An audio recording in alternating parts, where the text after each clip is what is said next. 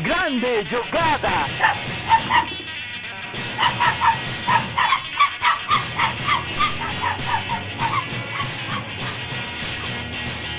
Autogol! Começou! Fala galera, sejam bem-vindos a mais um Autogol, o podcast que a gente. sobre futebol e cultura, em que a gente não inventa, a gente só aumenta. É, é, eu gostei que já dá um tom meio de, de, de fofoca pro episódio. É, Eu sou, eu sou o Rafa Noia, tô aqui com o meu querido amigo Felipe Altarujo, e hoje é é o dia da gente vai fazer um episódio edificante. Hoje é um episódio edificante. Peguei a referência de um episódio sobre fofoca. Quem pegou também já sabe que é episódio sobre fofoca do futebol. É, mas, mas assim, é, não, não, vão, não vai ser uma fofoca daquelas que invadem a privacidade dos jogadores, ser, uma- mas vai ser umas fofoquinhas, porque é, é bom, é bom, edifica. É, é, é que a gente fala que é um episódio de fofoca porque hoje a gente vai comentar algumas notícias que a gente achou interessantes que apareceram aí na imprensa nas últimas semanas. na- nas últimas não, né? Nessa, foi tudo nessa última semana que, que aconteceu. E nada tem a ver com, tipo, time ganhando, time perdendo, contratação. É coisa de bastidor, é coisa de relacionamento. É coisa que, tá, que, tá, que pode tanto estar na notícia esportiva quanto ali no site do Ego. Ok, ok, ok. Vamos lá. né? E acho que. E acho, fama do autogol. É, e acho que pra gente começar aí, come- o, começar com o que talvez seja é, a novela mais longa desse, desse ano, que é a novela Mbappé, que tem mais um capítulo essa semana, né? Cara, tá. Uma- já deixou de ser novela, mas mas deve ser- é, é uma, uma trilogia do Tolkien já. O, é o caso do Mbappé. Não, é. é- Só que chata. não, essa aí tá, tá, tá novela no, no sentido. Que, aquele sentido bem antigo pra novela, que era aqueles romance caralhudo de duas Sim, mil sim. páginas, né? Que pode ser chamado de novela. É, sim, sim, tá. E, e porque é chato também, né? Convenhamos. Aliás, Na é- real, é que se você, se você souber as primeiras, sei lá, as primeiras duas páginas e as últimas duas, você entendeu a história inteira. É um conto que tem um filler de 500 páginas no meio. Basicamente é isso que é essas novelas antigas. Né? O, o- tem o começo e o fim que você... Se você lê o comecinho e o final, você já descobriu tudo, você já se entendeu tudo, não ficou faltando nada, você- a história tá fechada, amarrada, o resto é só filler, né? E basicamente a gente tá nesse filler gigantesco do Mbappé nesse momento. É, e essa novela do, do, do, do Mbappé que até então era tipo. Era um conto de dois jogadores, não um conto de duas cidades, mas um conto de dois jogadores, porque envolvia totalmente o Mbappé e o Neymar, e agora tá se aproximando mais de O Idiota. Porque. Eu não esperava por essa. É, refe- misturando fofoca, fofoca futebolística e referências literárias. Só no autogol você encontra isso. Sim. Como que a gente não tá rico ainda, não? Me explica. Então, tá, tá se aproximando mais de O Idiota, porque cada vez menos. é, a- con- conforme essa novela tá se esticando, cada vez menos o problema tá exatamente na relação entre Mbappé e Neymar. E tá cada vez mais o foco mostrando que o problema é o Mbappé em si, né? E a- o que aconteceu essa semana é que o Mbappé começou a. é, não pedir com todas as palavras, mas tipo, já começando a vir da imprensa, é, querendo dando a entender de que ele tá forçando aí uma transferência já pra, na- nessa janela de janeiro, né? Na próxima janela, de- assim que abre a janela de janeiro lá na Europa. E assim, tipo, forçando uma transferência apenas quatro meses depois que ele assinou o contrato de renovação que tornou ele o jogador mais bem pago do mundo. Vai tomar no cu, né, cara? Com todo respeito, mas porra, cara.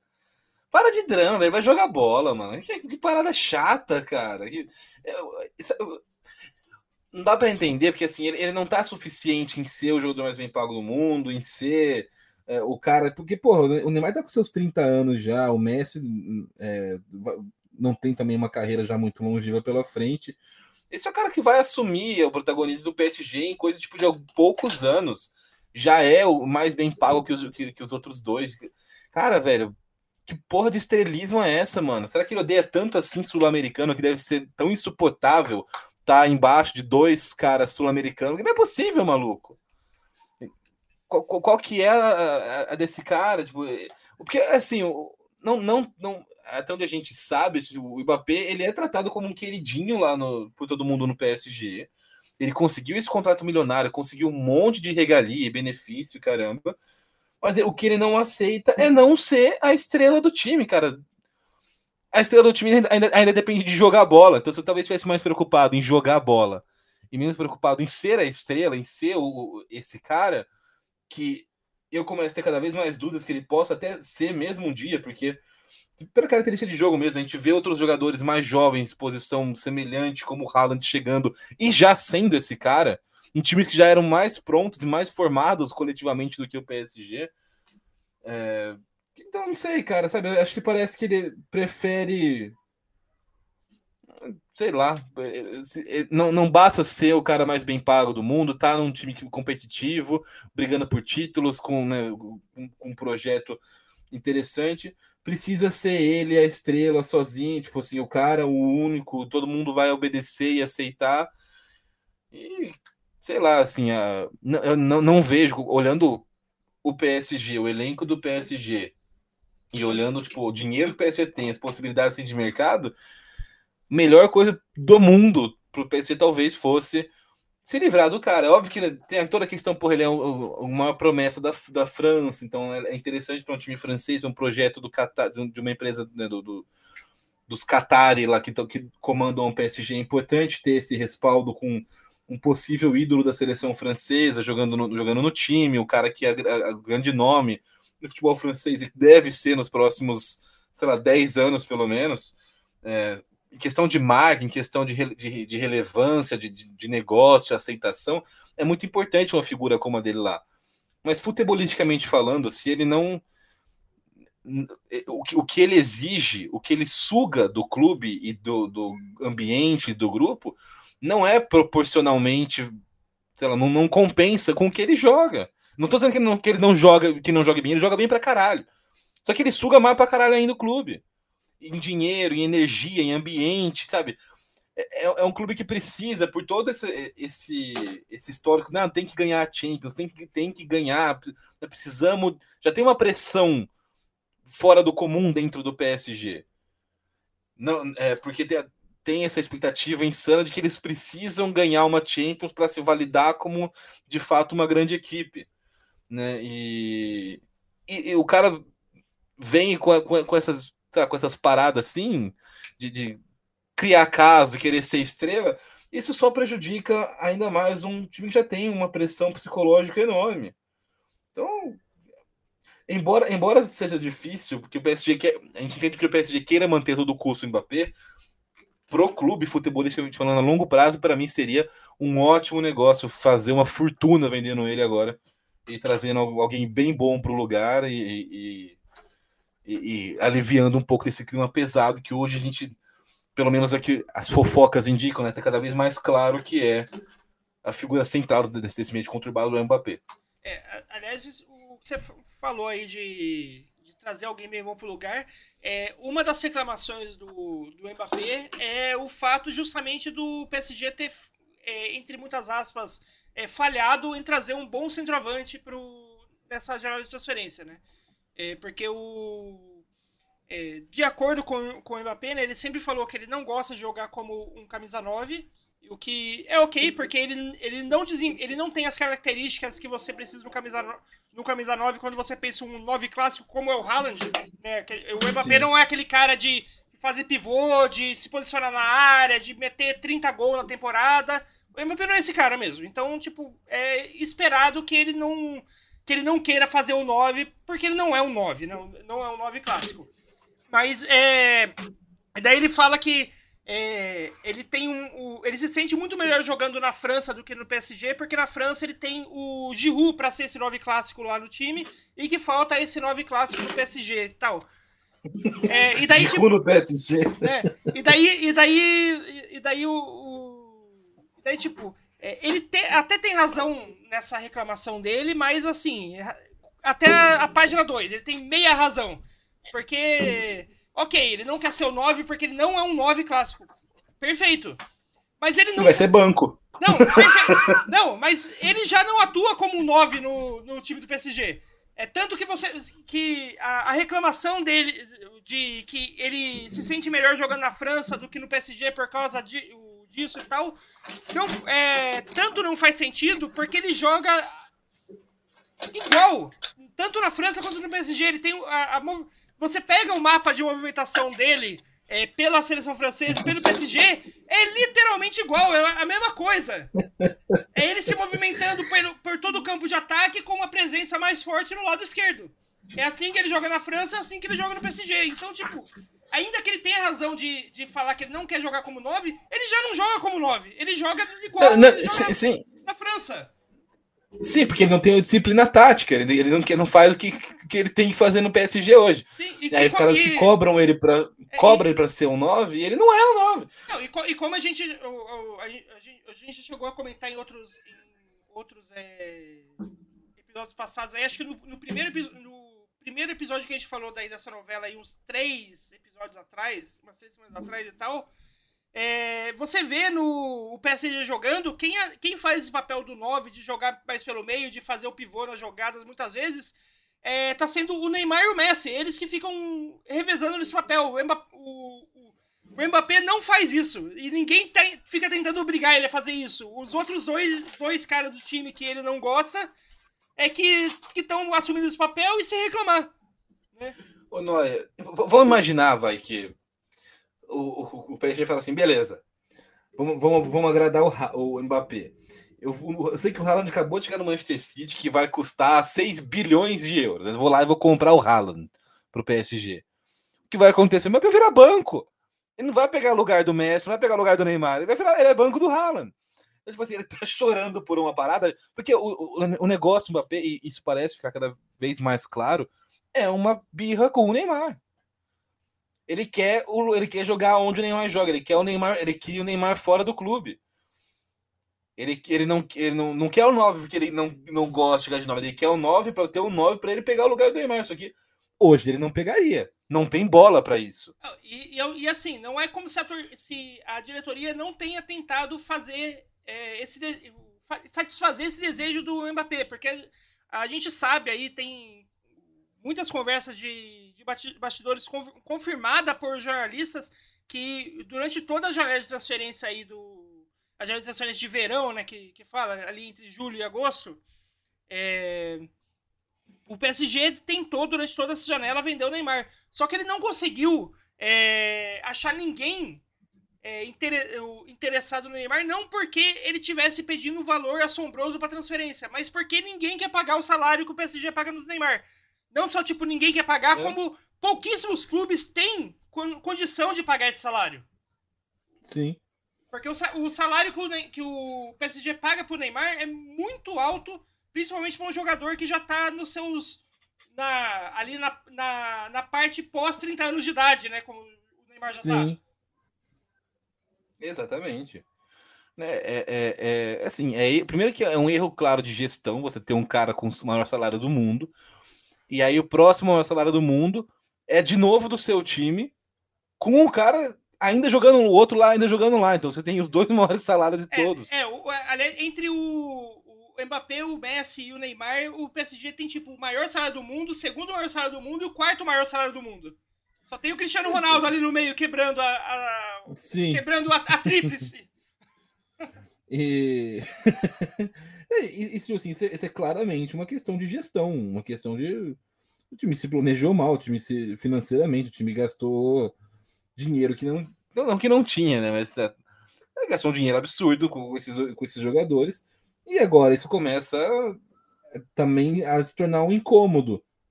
Mas acho que a questão do, do Mbappé é até um incômodo maior né? essa, ele não querer dividir espaço com o Neymar.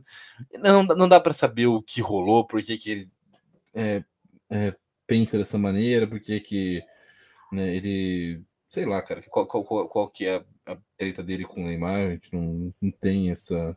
Se é puramente futebolística, se, se é, tem uma inveja meio lá, freudiana no negócio. Não, é, é difícil entender o, o é, é, é esse imbróglio todo envolvendo o, o PSG e o Mbappé.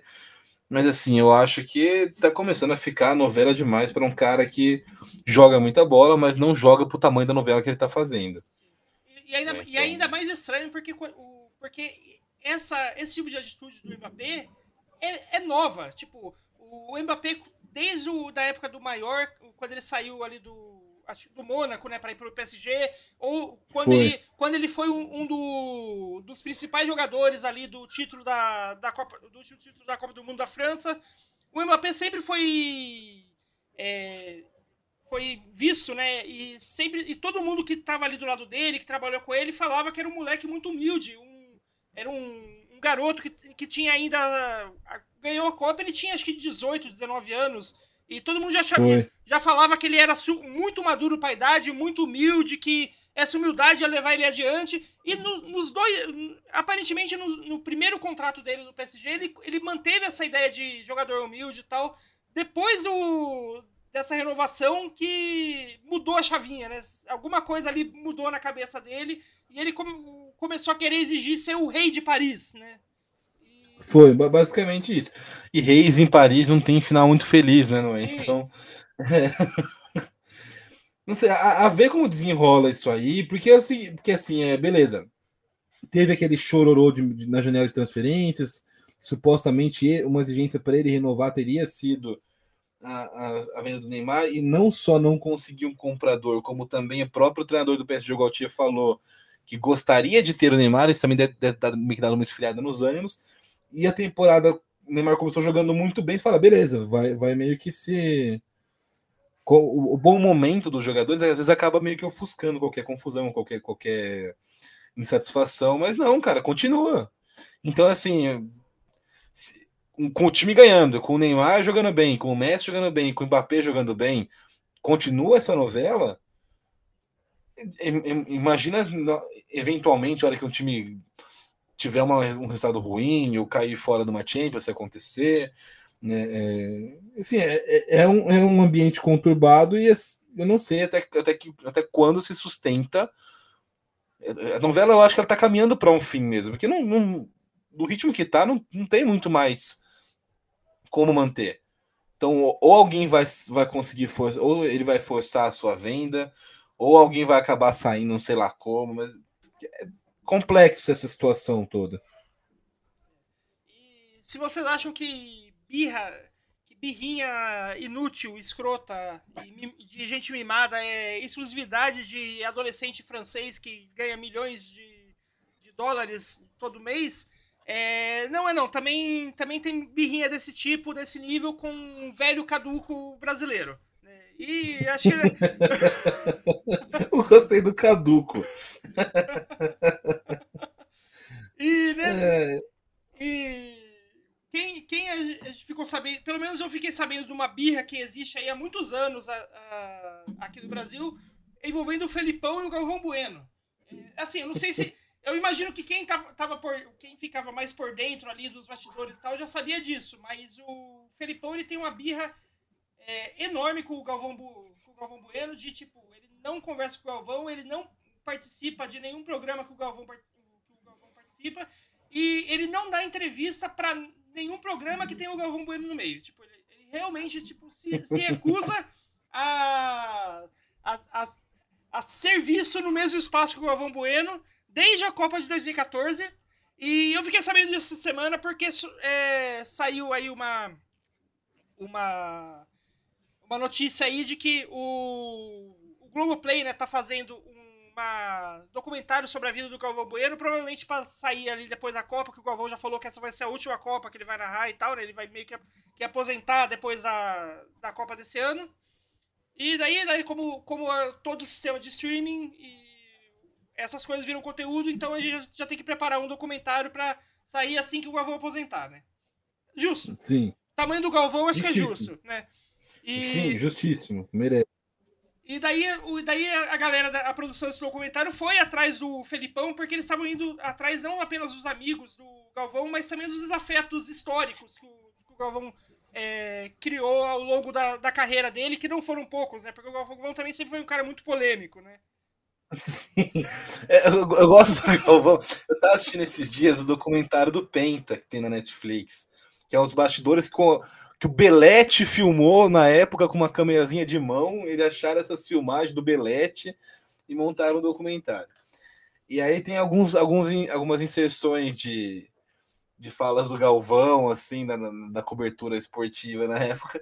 O cara era muito trágico, né? Qualquer, qualquer sei lá, trupico que o Brasil dava, já né, acabou tudo, não sei, aquele cara dramático, né? Haja coração. E, eu gosto muito dessa personalidade pessimista e, e, e apocalíptica do Galvão Bueno. Que, ele, ele vai de 0 a 100, de 100 a 0 de novo, muito rápido. Né? É, e, aí, nessa onda, né, nessa personalidade, nesse estilo dele, nesses momentos de loucura, de tragédia, tudo vai dar errado, nada, nada no mundo presta, o Brasil é uma merda. Nessas horas ele acabava falando umas bobagens, envolvendo nomes, treinador, jogador, pegava no pé de algum, de outro, né?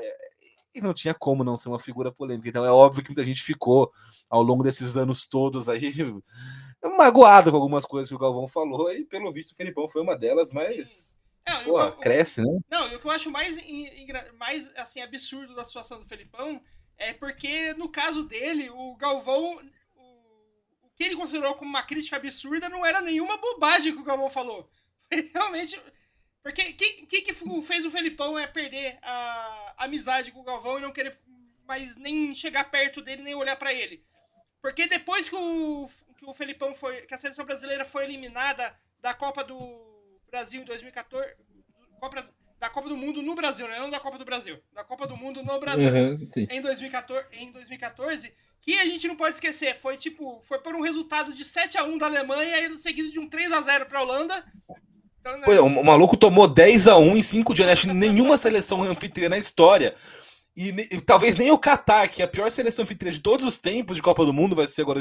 Não vai tomar 10 a 1 em, dois, em, em intervalo de 3, 4 dias. Sim. E o Felipão conseguiu. É, e daí, e daí depois disso, o, o que, que o Galvão Bueno. É, qual que foi a crítica do Galvão que fez o Felipão quebrar a amizade?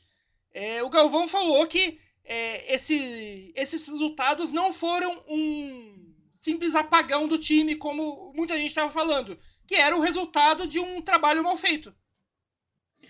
Um dos poucos análises realmente precisas do Galvão ao longo da carreira. Sim! Foi o que deixou o Felipão Dodói. Mas aí, Noia, tem, tem, tem, tem, várias coisas que eu acho que é legal. Que é, que é legal, não. Totalmente inútil eu pontuar alguma coisa sobre isso para o universo, não dá nada. Mas o que eu acho que, é, que eu gostaria de falar sobre esse assunto é: o Felipão é um velho besta. Esses velho tonto, sabe? Que gosta de aparecer, então ele gosta de ser o velho tonto. Então ele quer, ele quer ah, o, o, seu cara que aparece porque ele é turrão, ele é um, um, cara antiquado, de princípios. É um cara que eu não sei até hoje se declarou voto no Bolsonaro, mas né? é. nem, nem dúvida, e, né? Não tem nem dúvida. E, e assim, é, é, essa figura, assim, ele vive dessa imagem. Porque trabalho ele não tem mesmo. Ele tá, ele tá fazendo um trabalho legal no Atlético Paranaense agora, tipo, depois de alguns anos, depois de 7 a 1 depois de, de cair com o Palmeiras e abandonar o time algumas rodadas antes do Brasileirão para não falar que foi ele que caiu, depois de fazer um, um, um, papelão, um trabalho ridículo no, no Grêmio. Né? Então é, é, é, um, um cara tipo, em completa decadência, numa fase menos ruim agora. E ele precisa dessa imagem, desse, desse, desse, desse personagem para sobreviver e se manter vivo. E aí você ser um desafeto do. Não, não vou falar do maior de todos, mas do maior narrador da atualidade, do, talvez da, da, maior figura da, da mídia, né? nem, nem imprensa, não sei nem se eu vou jornalista jornalista, mas ele é um, da, da mídia esportiva é, brasileira, que é o Galvão Bueno, você ser desafeto de uma figura desse tamanho impulsiona a sua a sua personalidade. Ah, olha só, eu sou tão, sou tão carrancudo, tão marrento que eu sou. Até hoje eu não falo com o Galvão. Só que a questão é, não é nem questão de estar certo ou errado, porque isso nunca, isso nunca impediu o Felipão de ser idiota. Muita gente, muita gente fez análise muito correta sobre o trabalho dele, né? E ele sempre foi idiota. Então acho que é, a, a questão é o que o Galvão falou, além de estar certo, não tem ataque pessoal nenhum não tem ofensa nenhuma, não, ele não falou nem num tom pesado. E se você fala, e, e, e, quando você fala no trabalho, pô, não é só, só a figura Felipão, tem toda a CBF, a gestão, tudo, tudo que está envolvido naquele trabalho não deu certo. E culminou naquele 7x1. Realmente não foi um apagão. Ninguém tem um apagão e tomar 7 gols em casa. Sim. Isso não é apagão. É, e uma coisa que a, gente, que, que a gente não pode esquecer é que o Brasil chegou naquela semifinal aos trancos e barrancos. O Brasil nunca jogou foi. bem naquela Copa. Não fez um único não jogo jogou. bom. Não jogou bem aquela Copa. Né? O, a seleção do, do Felipão foi bem em 2013 na Copa das Confederações, que tinha uma coisa, foi, foi é, o Felipão chegou às vésperas da competição e tinha ainda uma incerteza em relação ao Brasil. Né? As pessoas, os, as equipes não sabiam como o Brasil ia se comportar, como, como ia jogar aquele time. Então o Brasil fez uma ótima campanha na Copa, na Copa das Confederações, além de ser um campeonato menos visado por todo mundo, ter menos times, menos desgastante, também é, tinha esse fator surpresa, não tinha tanta informação ainda sobre o Brasil do Felipão como seria em 2013. Em 2014, todo mundo sabia já, porque ficou famoso em 2013. E a gente sabe que o Felipão não é um cara famoso por, por ter variações táticas, por ser um cara estudioso do futebol. A gente sabe que não é um cara é, é famoso por, por ser um gênio tático. Ele tem aquele negócio, aquele jeito dele, e assim, quando entrou em contato com seleções de treinadores de todas as partes do mundo que são é, estudiosos da tática, que são é, é, que, que, pensam no, no, no jogo né, como estratégia, ele foi engolido. E é, até culminar no, no 10 a 1 contra a Alemanha e a Holanda na semifinal, na decisão terceiro e quarto lugar. Mas a, o, o ponto talvez seja nem esse. Não. A questão é o, o Galvão não falou, não falou nada demais. Teve muita gente que foi muito mais incisiva e, e até desrespeitosa com o trabalho do Felipão, culpando ele exclusivamente. Então, também não entra na discussão se está errado ou não. Se, se, se, acho as críticas ao Filipão são justas. Né? Teve, a gente viu jornalistas sendo muito mais duros, muito mais críticos, muito mais, é, é, sei lá, com palavras fortes mesmo com, com o Felipão na época, porque, pô, tomou 7 a 1 em casa. Né? E, e com esses caras a gente não, tem, não vê essa birra do Felipão. Então, para mim é evidente que é para aparecer. Que não é interessante você ter uma briga com um comentarista 3 da, da, sei lá, do Fox Sports, comentarista 2 da ESPN, se você pode ter uma briga com o Galvão Bueno. Então, para mim é muito mais essa, é, essa manutenção da pose de machão teimoso que ele gosta, que ele ama, ele sobrevive disso hoje, num país que a gente está vendo é conservador, tem gente que gosta desse, desse, desse machão, né, dessa figura de, de, de ah, homem má, sou, sou teimoso, sou falo mesmo, não sei o quê. Então ele sobrevive disso hoje em dia. Porque se fosse para pegar a birra realmente porque o cara falou, e aí pod poderia estar certo, poderia estar errado o Galvão. Acho que o Galvão poderia estar certo e o Veripão se magoado da mesma maneira mas acho que é o, o, fato de que ele fica puto com o Galvão e não com o resto, todo mundo foi crítico, é, é, deixa bem, sei lá, claro que é para aparecer. só para pra gente fechar esse assunto, acho que é, é bom, bom salientar que o, a produção do documentário procurou o Felipão porque eles queriam fazer, tipo, um, uma parte desse documentário que fosse, tipo, é, os dois é refazendo a amizade. Tipo, o Galvão ia pedir desculpas pelos comentários e o Felipão. E eles iam refazer a amizade, que foi o, que o Felipão, tipo, recusou, não quer, não quer tá? E assim, eu acho bom ele ter recusado, porque eu acho que se, o, seria totalmente sem cabimento o Galvão ter que pedir desculpa por um comentário que não foi nem ofensivo e nem. E nem nada nem errado, né? Seria um, um, absurdo o Galvão ter que pedir desculpa por, por causa do ego frágil de um cara de 70 anos. Pois é. Marmanjo desse, tá, tá, tá maluco. É. E falando em mar... já que a gente tá falando de marmanjo fazendo merda, Marma... teve marmanjo fazendo merda semana lá na Espanha também. Ai, meu Deus, vamos lá. É, mar, mar, marmanjo agindo como quinta série tem no Brasil e tem na Espanha. Isso é, é em todo lugar, infelizmente. É. e na segunda-feira, dia 11, o, o Cacilhas é, deu um tweet, é, fez um tweet bem polêmico, em que ele, entre muitas aspas, e coloca muitas aspas aqui, se assumiu gay. E assim, é, e foi, foi, foi um. Tava na cara que não era um tweet sério, porque todo. É, tipo, a gente tem várias é, histórias de jogadores que depois se aposentaram é, vieram a público assumir a sua homossexualidade, porque a gente sabe, né, principalmente no futebol masculino, você não. não é, é difícil você assumir, assumir isso ainda em jogo, ainda quando joga, né? Ainda é, porque você é meio que você corre o risco de jogar sua carreira no, no lixo por puro preconceito das torcedores, da, das comissões técnicas, dos diretores de, de time coisa e tal, né? Então, Sim. Aí, tem várias histórias de jogadores é, que, que vieram a público depois revelar isso. Mas o jeito que o Casillas revelou ficou muito naquela cara. É, parece tipo aquela brincadeirinha do, do amigo da. De, brincadeirinha de quinta série do amigo que esqueceu o Facebook logado na, no laboratório de, de informática, daí o Sim. outro foi lá e digita, ah, eu sou gay. Posta. Sim. Porque foi literalmente isso. Ele, ele postou um tweet, tipo, eu sou gay, mais nada. Daí, lógica, daí, logicamente, umas horas depois, ele, ele apagou o tweet, pediu desculpas, falando que foi hackeado. É, todo mundo tem a conta hackeada. Pra, porque é lógico que um hacker é. vai hackear a conta dele pra falar que ele, postar que ele é gay, só isso, não pra ficar postando é, é, golpe de criptomoeda, que é o que a galera faz quando hackeia a conta de de gente famosa. Aqueles golpes Sim. de phishing, de ah, tá distribuindo cripto, cripto aqui, clica aqui, daí pega, daí rouba o computador das pessoas, clica.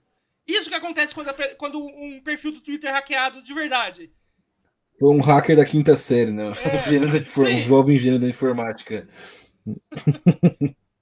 E daí ele pediu desculpas tal. É, pediu desculpas principalmente aos seguidores é, LGBTQ mais deles, né? Que é, pedindo desculpas, falando que ele. É, que ele, que ele é, sabe que aquilo foi meio desrespeitoso para eles e que ele ama esses fãs e tal. Só que pra, pra, é, o, o, desrespeito não foi só sozinho, porque logo depois que o Cacilhas postou, o Puyol o, respondeu é, com uma mensagem tipo dando, é, falando tipo, ah, agora a gente pode revelar nossa história, dando entender que os dois tinham um caso. Aquela coisa bem quinta série mesmo. Um tweet de quinta série respondido por outro de quinta série. olha como eu não, tipo assim, olha como eu não sou homofóbico. Eu, é. eu, eu, eu, brinquei que eu sou gay.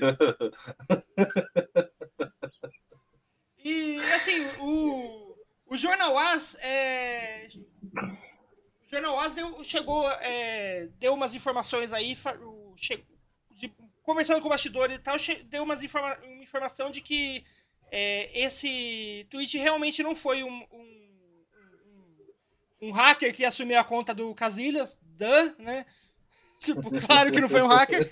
E que foi o Casillas tentando fazer uma, uma, uma piada, é, entre muitas aspas, uma piada bem de mau gosto, pra, é, digamos assim, zoar os paparazzi, porque desde que ele. É, desde que ele se separou da Sara Carboneiro em 2021, uma separação cheia de polêmica, traição e blá blá blá. Uma separação digna de novela. Sim. E tal.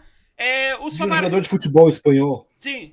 Os paparazzi estão é, em, cima, em, em cima dele e o tempo todo, tipo, vazando, informaço vazando informações falsas sobre supostas novas namoradas que ele tem e ele já não aguenta mais isso. Daí ele fez esse tweet pra, tipo, zoar esses paparazzis. Eu entendo o sentimento, eu entendo o sentimento do Cacilhas, eu acho que ele tá certo em achar um, um saco ter que ficar aturando todo, todo dia, toda semana, é, desmentindo é, informação de tabloide caça-clique sobre supostas namoradas que ele tem ou não. Mas esse não é o jeito Sim. de fazer isso. É, tem, tem jeitos melhores do que fazendo piadas homofóbicas, né? É. Ah, cara, pior, pior que assim, esse é um assunto tão sei lá, é tão The Office, tá ligado? É tipo de coisa que imagina, sei lá, o Michael Scott fazendo e depois o Dwight respondendo, sei lá, um negócio meio constrangedor. Tipo, é, é aquele cômico constrangedor, tipo, cara, não, não faz essa merda, não, tá ligado? Não faz isso. É, mas enfim, é, acho que o que, o que vale de, de de ser dito sobre essa história é: primeiro, se você é uma pessoa que em 2022 acha que a sexualidade dos outros é, é piada, uma coisa engraçada, seu gay, bicha, vai tomar no teu cu, né? Cresce. Tipo, acho que, é, acho que essa é a única lição de moral que dá pra tirar disso. E, porra, Cacilhas, também, velho. Vai tomar um pouquinho menos no cu, porque, porra, mas vai tomar no cu também. Porra, cara. É, e, pra, e pra galera que. E pra galera que, que fala, porque teve um monte de gente comentando, tipo, ah, mas que mimimi, não pode nem brincar mais, não pode mais fazer piada. É, vamos inverter a situação. Se o Cassinas tivesse tweetado, chegado e tweetado, galera, precisa abrir o jogo, eu sou hétero, isso seria engraçado? Por que que falar que pois ele é. é. gay é uma piada? É a mesma coisa, é, é, só, é só, tipo, tá indicando uma opção sexual. Não tem, não tem, não tem graça, não tem piada nisso. Não é, não é, não é pra ser engraçado isso mesmo. É. é enfim, bobão, bobões, né? Bobões. Essa é a definição. Agora, é, mas é, então, é, isso, pra, pra, essa galera do, que fala que é mimimi, que não sei o que, também fica mais, mais um vai tomar, vai tomar no cu pra vocês também. Pra não, ficar, pra não ficar sem. É isso aí. Esse é o desejo, esse é o, o desejo de pronunciamento oficial do Autogol para vocês que acham graça, que acham que, que isso é piada e tal. Vai tomar no cu. Assim. Exato. É, tá boa. Assim, vai. Só, tá vai, só vai. Só vai. Porra, mano. Estamos em 2022 já, cara. É, tá, tá na hora, né, mano? De... Não tem mais justificativa para ser idiota. Tipo, agora a pessoa é idiota porque ela quer. Não, não, não... Pô, se, é um um ex-jogador dos anos 20, o cara tá com 80 anos. E, e, beleza, tenta abrir uma. Ah, não, pô. É você o jovem em termos de internet, você não é um tiozão, você tem acesso à informação, você não conseguiu entender ainda que isso só não tem graça, que você, sendo bobão, então realmente não, tá no cu, pô. Não, e, tá, tá, passou da hora. Não, e assim, né? Tipo, não dá nem pra falar que. Não dá nem pra falar que. Ah, é. A gente não sabe. Não, nunca aprendi isso. É, tipo, Cara, é o é o Cacilhas. Os dois, é, durante anos, participaram de diversas é, ações do Barcelona e do Real Madrid contra homofobia, contra é, perseguição a, a, ao povo LGBTQ. Tipo, vocês, te, vocês teoricamente já foram ensinados e já sabem disso. Não, não é pra, pra, pra fazer mais esse tipo de piada. Vocês não, não podem nem. É. Vocês não podem nem dar desculpa de que não sabia. Vocês têm um monte de foto participando de é, desde de, de paradas da diversidade até ações específicas do clube de apoio aos LGBT, LGBTQ. Exato, mano. Não, tem desculpa, cara. Não tem desculpa. Não tem desculpa. É, essa é a verdade, sim. Tem coisa que só, só chega, né? Já passou, passou o tempo, faz, faz tempo que não, não dá mais para esse tipo de coisa passar. Sim. E é, e assim, a gente tá falando. O que a gente mandou, a galera que acha, faz piada, que acha isso tudo engraçado, piada e tal, tomar no cu. É, só reiterando, vão, vão tomar no cu mesmo, é de verdade, não é, não é meme. É, mas quem. Fora essa galera aí que a gente tá mandando, quem tomou no cu também essa semana foi o River. É, eu gosto dessas transições sutis de assunto, não é? É para isso que eu continuo no podcast. É só para ouvir essa. Qual vai ser o gancho para sair de Cacilhas e Piquet homofóbicos? É, e o River, o River tá tomando no cu porque essa semana o Marcelo Galhardo, né, que comanda o time aí já há oito anos, é, anunciou que não vai renovar com o clube. O contrato dele vai acabar agora em dezembro e assim que acabar o contrato dele, ele vai sair do clube e vai buscar novos voos, né? E assim, tipo, acho que isso já automaticamente já coloca o Galhardo como o principal técnico para qualquer time brasileiro que vai trocar de, de técnico no fim do ano, né? E até, é, alguns, e, e, que... e, até, e até alguns que não iam trocar agora já estão pensando. Não, isso vai gerar demissões em massa no futebol brasileiro. Times que não iam trocar, e o São Paulo tá na lista. Você duvida do São Paulo mandando você embora na esperança de que a galera vai tentar trabalhar naquela pocilga pra. e aí o que vai acontecer? Um monte de gente vai mandar o treinador embora sonhando com o Galhardo e não vai conseguir, evidentemente. Não, não vai conseguir, Mas, evidentemente. É, cara...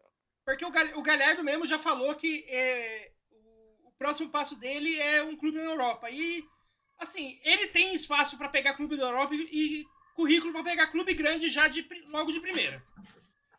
Sim, sim, eu, eu concordo. O cara tem um trabalho muito sólido no River, de muitos anos, conseguiu.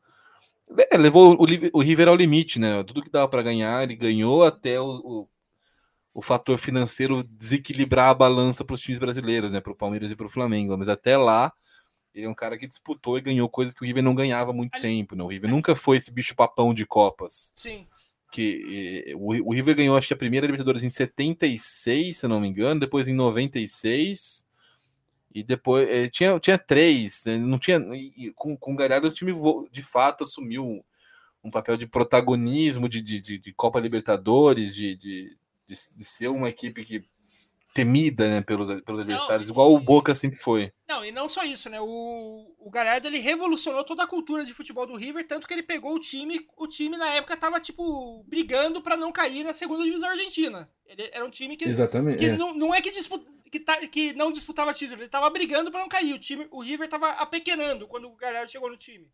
E ele revolucionou toda Sim. a cultura de futebol ali e transformou o River novamente na, uma potência sul-americana como assim foi nos anos de ouro, né? Esse acho que esses últimos oito anos talvez tenha sido os, o melhor período do River, né, em títulos. Foram 13 títulos nesses né, oito anos. É, nunca foi, acho, tão tão dominante o, o, River em relação ao Boca na Argentina. Sempre foi mais equilibrado, um, um ou dois anos o River, depois um dois anos o Boca.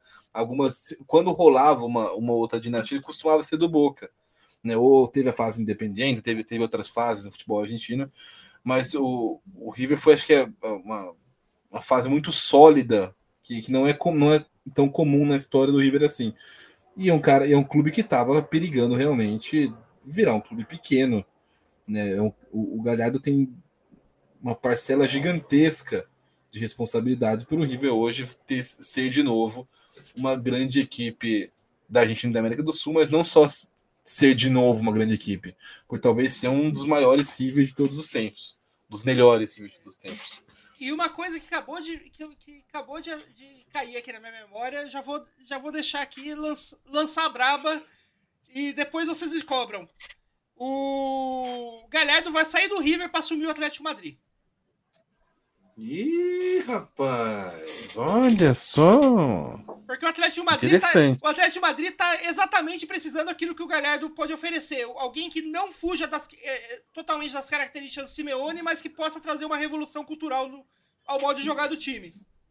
Cara, é assim, eu não, não sei se vai acontecer, mas se acontecer, sorte o Atlético de Madrid. Não, eu, eu, acho, que é, e... eu acho que é muito provável, porque, tipo, o, o Atlético. A gente sabe que o Simeone já tá meio que na corda bamba no Atlético esse ano. Né? Nunca teve tão, tão próximo de cair o, o Simeone. E, o... e, e, merecidamente, vale dizer. Sim, ele... a, gente, a gente fala de, de treinador, tem que manter trabalho. Assim, o cara tá um trabalho já de vários anos. Não, o Simeone ele no fez. Atlético de Madrid, o Simeone é. ele, ele fez o que ele precisava fazer no Atlético de Madrid. Ele colocou o Atlético de Madrid de novo na, na rota dos títulos, que ele, igual o Galhardo fez com o River, né? Tipo, o Atlético de Madrid fazia tempo que não disputava tanto título quanto tá disputando nessa era do Simeone. Só que o, meio que o tempo do Simeone já deu. Ele não, não consegue. Ele já ofereceu. Não consegue dar o salto. Ele já ofereceu, já ofereceu tudo que ele tinha para oferecer pro time.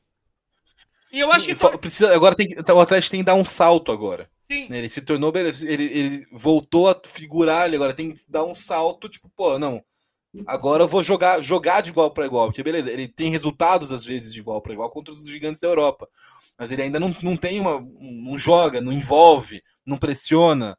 Né? É, é um time ainda muito reativo, com pouca, pouca versatilidade tática. Então, o, acho que o Galhardo é o cara que pode fazer, dar, trazer o Atlético de Madrid e levar ele a dar esse salto. E a, que tá faltando agora. E eu, eu, acho que o Galhardo consegue dar esse salto, esse salto rápido com o Atlético de Madrid, porque, como a gente já falou aqui em outros episódios, não é que o Atlético de Madrid não tem peças para dar esse salto. Ele já tem todas essas peças. Só não estão sendo usadas direito. Caralho. Só não estão sendo usadas direito. O, Exato. O, o, João Félix era um cara para já, já ser um atacante que faz 30 gols na temporada. E não que, jo, que joga como titular, jogo sim, jogo não. Sim, o, o, o que o, Quando a gente fala que o Simeone fez um, deu tudo que ele poderia ao Atlético de Madrid, ele vai lembrar que ele pegou um Atlético de Madrid que não tinha o poderio financeiro não, não conseguia competir, trazer grandes jogadores. Era um time que realmente era um time consideravelmente inferior em qualidade técnica individual aos outros times da Espanha e da Europa. Então, tipo assim, era um time que não, não conseguia competir com o Sevilha, às vezes. Né? Você tinha, teve alguns jogadores, alguns grandes jogadores soltos, mas no geral não era um, um time que tinha um posicionamento de mercado forte, que conseguia buscar competir com outros clubes grandes no mercado por jogadores, conseguia montar elencos competitivos. Então, esse estilo do Simeone fazia muito sentido para o Atlético de Madrid na, na, na, época que ele, que ele assumiu o time. Então era um time que não, não ia conseguir jogar contra um Barcelona, contra um Real Madrid, contra uma, um Chelsea, um Milan, e, e bater de frente, atacar e pressionar. Entre aspas, né? Porque a gente tem times com menos recursos ainda do que o Atlético Madrid tem na época hoje que fazem isso, que tentam fazer isso pelo menos. Não vão ganhar uma Champions, mas não vão ganhar de qualquer maneira a Champions. Mas tentam jogar pelo menos. Mas enfim, ainda tinha uma justificativa. Era, um, é, é, era uma, uma forma de jogar que se adequava à, à realidade do Atlético de Madrid naquele momento. Hoje o time é uma potência europeia. Tem o melhor estádio do futebol espanhol. Tem uma torcida enorme. É um time que tem muito dinheiro, tem muito investimento. É um time que tem. E com, com isso conseguiu competir por jogadores, por promessas, por potências de, de, de individuais com outros grandes da Europa. E leva, e hoje, assim, leva, tranquilamente qualquer jogador da Espanha que não seja do Real Madrid e do Barcelona. Leva qualquer jogador de, de, de outros países também. Então, é, o Atlético de Madrid precisa, deu esse salto em, em estrutura, em investimento, em, em, tamanho do clube na Europa, mas não deu esse salto no jogo. Continua jogando como se tivesse um time inferior ao time, a um time de meio de tabela no Campeonato Espanhol. Então, para mim, eu acho que chegou assim o momento de trocar o Simeone. Eu não tinha pensado no Galhardo pro lugar do, do Simeone ainda, agora você colocou. Eu torço muito para acontecer, porque seria do caralho o galera desenvolvendo um trabalho lá, na, lá no Atlético Madrid agora. Aliás, eu, eu, enxerguei o futuro aqui, eu já vou cravar, olha. É... Não, é, qual vai ser a dança das cadeiras envolvendo o Atlético Madrid? É, eu não sei se já agora em janeiro ou se vai ser só no final da temporada ali em junho e julho. Mas, ó, já vou deixar aqui cravado. É Galhardo no Atlético Madrid, Simone e o Simeone indo para Juventus. Assim, visualize isso acontecendo. Eu colocaria o Chelsea na lista do Simeone também se não tivesse acabado de fechar com o Graham Potter. Mas o... apesar que assim, toda vez que o Chelsea tenta fazer algo diferente, desiste um pouco tempo depois, né? O, o, teve umas duas ou três tentativas do Chelsea nos últimos anos de, de fazer um jogo é, diferente, um pouquinho mais propositivo. Foi primeiro com o Sarri, depois com o Tuchel, depois acabou desistindo. Ah, Vamos ver se não voltam atrás. É, mas é que, é que o Chelsea tem aquela coisa do acho que é algo relativo do clube, da própria diretoria e tal, que os treinadores do Chelsea nunca têm um ciclo maior do que três anos. Ah, isso é verdade. É, um ano, dois anos, três, assim, estourando. Mas o, os treinadores nunca, do Chelsea nunca duram muito mais do que isso. Sim. Bom, bem pontuado. É, é, então, e alguns são, são ainda mais curtos, né? O Sarri, que era muito diferente do que o Chelsea jogava, é, foi mais curto. Felipão foi bem Puxa curto. Sobre... O Felipão foi bem curto. Bem curto. o Tuxa só não foi mais curto porque ganhou uma Champions, que a gente sabe que teria rodado antes, provavelmente. Então, não sei. É, se... eu, eu, gosto do, do, do, Graham Potter, eu gosto do trabalho que ele desenvolveu no Brighton, gosto, acho que ele consegue, com tempo e paciência, desenvol, é, desenvolver um trabalho bacana no Chelsea, até aproveitando um pouco muito da base que o Tuchel deixou para trás. Mas eu, não confio muito no Chelsea, não. Então, se eu fosse apostar, se tivesse, ela tivesse 100 reais para apostar em onde vai o Simeone, eu apostaria 80 reais que ele vai para a Juventus e 20 que ele vai para o Chelsea. É isso aí. Deixar já, um plano B aí. É, já estão aqui enxergando o futuro, depois cobre a gente da, quando isso acontecer. Porque vai acontecer, pode ter certeza. Com certeza. e sabe o que, que vai acontecer agora também? Hum, não, não sei. É, eu cheguei ao futuro aqui que você vai dar uma good dica pra essa semana. Porra, eu vou mesmo. Vou mesmo, não. Caralho, tu tá foda hoje, não. vou mesmo, vou mesmo. É, comecei a ver uma série, estamos terminando ela. É, na, na Amazon Prime Video tem essa série, chama The Terror, O Terror. É, tem alguns atores razoáveis. É, que é, as séries de aventura britânicas, né, que se passam na Europa, tem sempre os mesmos atores. Então tem, você vai ver ali uns dois, três caras de Game of Thrones, um cara de Harry Potter, tem o, o Jared Harris sempre também, né, o, que fez uma brilhante atuação em Chernobyl, gosto dele, gosto dele em Mad Men também. Mas o, é, uma, é uma série. Contexto da série, vamos lá, sinopse. É uma expedição saindo em 1845 da Inglaterra para explorar o Oceano Ártico. Qual que é o objetivo? Encontrar uma passagem para chegar à China e à Índia mais rápida do que dar a volta por baixo da África, que é o que eles faziam na época. Então é uma expedição que, que sai da, da, da Inglaterra para explorar o, o Oceano Ártico, mas assim, é, pense que é 1845, é um oceano, porra, brutal é muito frio e congela, tem, é, é, tem o, que navegar pro meio do gelo. É, o, tem tudo para dar errado. O, o, aquecimento global ainda não derreteu metade das geleiras que tem lá. Pois é, você tem, tinha tudo para dar errado. E dá errado, evidentemente, que senão não teria cena, não teria história. Que o, navio fica encalhado no gelo e vai se passando muito tempo. Começa, pô, é aquela história comum de, de, de tripulação que tá presa, então começa o pessoal a ficar meio maluco o pessoal fica meio com raiva do capitão, começa a ter a, faltar suprimento, começa a adversidades é, é, são encontradas né, do, em relação ao tempo, ao clima, pô, tá no meio do Ártico, né? Enfim, tem todo, todo, todos esses esses problemas que você já consegue prever que vai acontecer nesse tipo de expedição, mas tem um problema diferente também extra envolvendo uma entidade xamânica esquimó na, na, no meio do gelo. E, e aí fica interessante.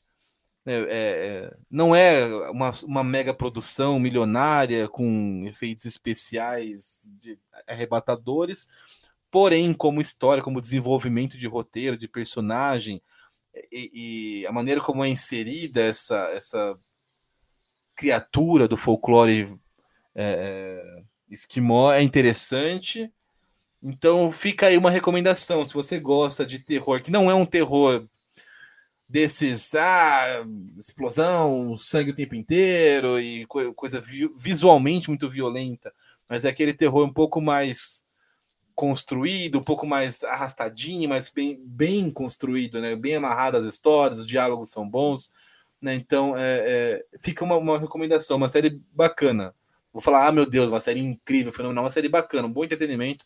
São 10 episódios assim, você mata.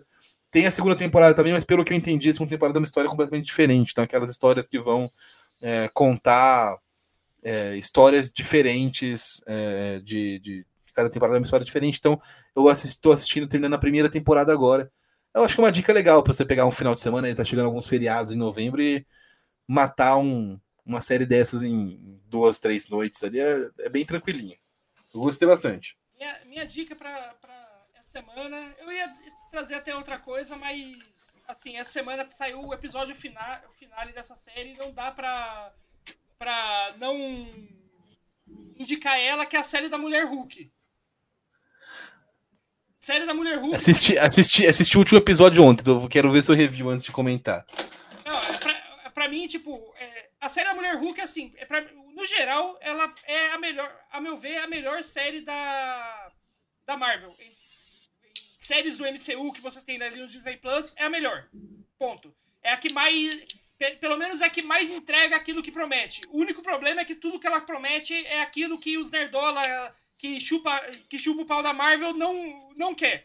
Mas, assim, se você não for um nerdola que acha que fazer piada com o falar, twittar eu sou gay, é engraçado e é uma piada legal, é, você provavelmente vai gostar bastante do que a, a série da Mulher Hulk entrega.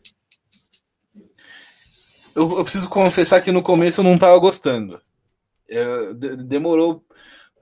Porque a gente, eu fui com uma expectativa. É, aliás, eu, só, só falando uma coisa que é uma coisa que acho que fez muita gente ficar com o pé atrás no começo, que o primeiro episódio não era para ser aquele primeiro episódio. O primeiro episódio foi do jeito que foi, porque o, o Kevin Feige pediu que queria um primeiro episódio nos moldes nos moldes série Marvel. Ah, tá bom, entendi. O, o episódio não, o primeiro episódio com aquela origem, então não era pra ser aquilo. A origem dela ia, é, a ideia era ser, é pra ser contada ao longo da série. Em Ah, entendi, pedaços. Não entendi. daque- daquele jeito muito é, manual do roteiro que aconteceu no primeiro episódio. Aquilo lá foi um pedido do Feige, Sim. tanto que a, a própria. A própria criadora da showrunner da série, né, a Jessica Gal, chegou a falar em entrevistas que ela não gostou daquilo que fizeram, que. que tipo, ela. Porque não, não foi que pediram pra ela trocar o roteiro. Pegaram coisas que já tinham filmado e, e montaram a partir daquilo que já estava filmado. Então, tipo, ela, ela não gostou daquilo que fez porque ela falou, tipo, ela foi bem franca, tipo, eu até briguei com, com, com o Kevin, o Kevin Feige, né, que é o chefão da Marvel, é, sobre o que aconteceu, porque o meu problema não é que, tipo, eu me, eu me recusava a fazer um episódio de origem no primeiro episódio, mas que me deixasse fazer do jeito certo, e não simplesmente pegando, picotando pedaços de coisas que era pra estar em outros, em, em outros lugares da história pra montar do, do jeito que foi. Sim. Sim, é, é. é... Não, não sabia dessa informação. Isso, ajuda a explicar um pouco. Mas me gerou um estranhamento. O primeiro episódio, depois indo para o segundo. Aí tem, tem umas interações de quebra de quarta parede da, da, da She-Hulk. Eu gosto muito do elemento de quebrar a quarta parede. Então, para mim, é, é, assim, é uma. é, é, quando, quando bem executado, é um negócio brilhante. Então, os tempos áureos de House of Cards era muito bem feito. Os te- é, a série da Fleabag, é- isso é executado de uma maneira. Cara, é- é- é- tem, tem até um significado emocional, psicológico dentro da série da Fleabag. Mas, e, e me parecia um tanto quanto solto, aleatório, que no primeiro episódio tem pouquíssimo disso, então não, você não, não é introduzido de fato essa, que vai rolar uma quebra constante de quarta parede no, no primeiro episódio, e de repente começa a quebrar com alguma frequência maior nos outros episódios, mas ainda assim parece uma quebra meio, meio despropositada. Esse último episódio amarrou um pouco isso, eu gostei bastante disso. Gostei que deu essa. Que, que a- minha grande crítica é, a- a Shulk era questão, para mim, o roteiro era um roteiro meio fraco, parecia esquisito, não, não parecia colar tão bem as coisas. Né? E aí nesse episódio colou, col- no último co- a- a- acabou colando melhor. E o que você falou agora sobre a, a mudança na maneira de construir o primeiro episódio, acho que teve um impacto direto na, na construção desse roteiro. Porque talvez esse tipo de. de essa, a série, como ela foi. Eu não quero dar não quero falar o que é, porque senão vou dar spoiler do último episódio. Mas a série, com- como ela foi construída, ela não encaixa bonitinho naquele manual da Marvel. Então ficou realmente meio desconexo o primeiro episódio do resto, parecia que era um roteiro fraco. Né? Talvez se a gente fosse desde o começo introduzido para a série da She-Hulk como, porra, é uma sériezinha de comédia sobre advogados. Em vez de ah, uma série sobre a, a She-Hulk virando a She-Hulk, tal- talvez fosse fizesse mais sentido e tivesse menos buraco, buraquinhos ao longo da série. Acabou amarrando legal, gostei, gostei da resolução da série, gostei de, de- de onde mas diga. é só acho que, tipo, acho que muitas das coisas que, que, que pareceram, que, que acho que durante a série pareciam meio fora de tom, acho que era justamente pra parecer fora de tom, porque é, era coisa feita. Era bait. Era tipo, era coisa. Era coisa que. e enfiada ali meio pra. Pra parecer que a série tinha. Que essa série, como todas as outras séries da Marvel, tinha um- uma linha. Uma linha é, de vilão muito específica que ia trazer grandes. é, grandes mudanças para o panorama geral do, do MCU, porque é o jeito que, as, que, o, que a Marvel e os nerdolas estão acostumados a, a assistir qualquer coisa do MCU. Mas né, o, a- depois desse último episódio, desse último episódio, fica claro que tudo isso que, que parecia meio fora de tom, parecia fora de tom porque foi meio que encaixado ali pro- é, de propósito, propositalmente, pra, faz, pra, pra, ten- pra tentar enganar que tinha alguma coisa além daquilo que ele está mostrando, e no fim é tipo. E no fim é meio que tipo. Não, cara, não- isso tudo aqui que você estava esperando não tem nada a ver com. Não tem nada a ver com a gente. Aqui é outra coisa. E, e me, É- e é e me deixa com bastante expectativa de como vai ser essa- a uma segunda temporada disso que pode. Que daí vai poder. Acho que numa segunda temporada, depois desse. Desse, desse episódio final, eles vão poder é, meio que ignorar totalmente as- é, essas ideias e fazer um, uma sitcom clássica da Mulher Hulk, sem qualquer Sim. necessidade de, de ficar ligando as coisas ao, ao todo do MCU, né? Ao, ao grande Sim. universo compartilhado. ao longo da temporada eu achei que algumas coisas ficaram, não ficaram tão legais mesmo. E talvez tenha sido essa, esse problema. Não, é, não gerava um estranhamento, tipo, ah, aquela cutucada que vai, que vai te incentivar. Mas, eu, no, geral, eu gostava da série, eu gosto dos personagens. Achei a- as interações com o Abominável, com, com o grupo do Abominável no, no Retiro maravilhosas. Tem as interações com, com o Wong são legais também, apesar de que eu, eu acho que estão forçando um pouco a barra na, na- no- o Wong tá em todos os lugares agora, tá, tá, tá em. Não sei, não sei. Mas é, embora eu, eu amo o. Mas assim, aí eu- no, no final das contas, o último episódio meio que amarrou um pouco. E agora que você traz, fez um pouco mais de sentido, porque ao longo da série, embora tenha gostado, não foi uma experiência tão prazerosa, tão, legal quanto assistir as outras séries. Agora, amarradinha, eu concordo que não sei se ela é a melhor. Acho que eu ainda gostei mais de Miss Marvel. Mas ela, mas ela ainda. Mas, pô, é, pra mim é uma das melhores, é umas top 2 ou 3 agora, que, pô, entendi tudo, realmente era. É, e acho E assim, é acho que o negócio tem que deixar claro, além do, do que eu acho sobre o roteiro, so- sobre co- como foi con- contada essa história ao longo da temporada, uma coisa que eu gostei muito, muito mesmo, que isso foi feito de maneira muito brilhante, é como el- elas, é, como, a série, né, a história se refere a esses nerdolas sexistas, machistas o tempo todo.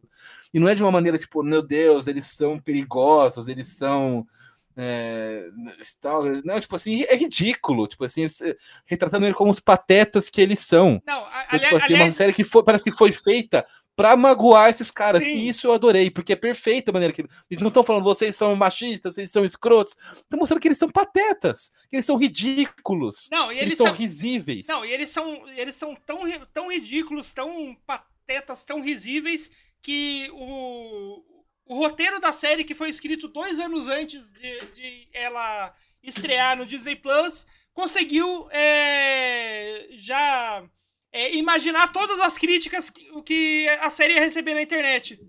E usar isso Sim. então, tipo, é um roteiro que foi escrito há dois anos, mas que por causa de- de- dessa, dessa galera ter uns argumentos tão ridículos que é, fica sempre rodando no mesmo lugar e não sai daquilo, um roteiro escrito há dois anos atrás parece. É, parece atual, parece que foi feito respondendo diretamente às críticas que a série tá sofrendo. isso assim eu achei brilhante. Eu achei- A maneira como, como eles retrataram esse universo como um pateta, os patetas que eles são, foi muito boa. O encerramento que eles dão pra isso, aquela quebra gigantesca de quarta parede no último episódio, que eu também não quero dar spoiler. É tipo assim, vou, é, é uma coisa falada, vamos reescrever essa merda aqui.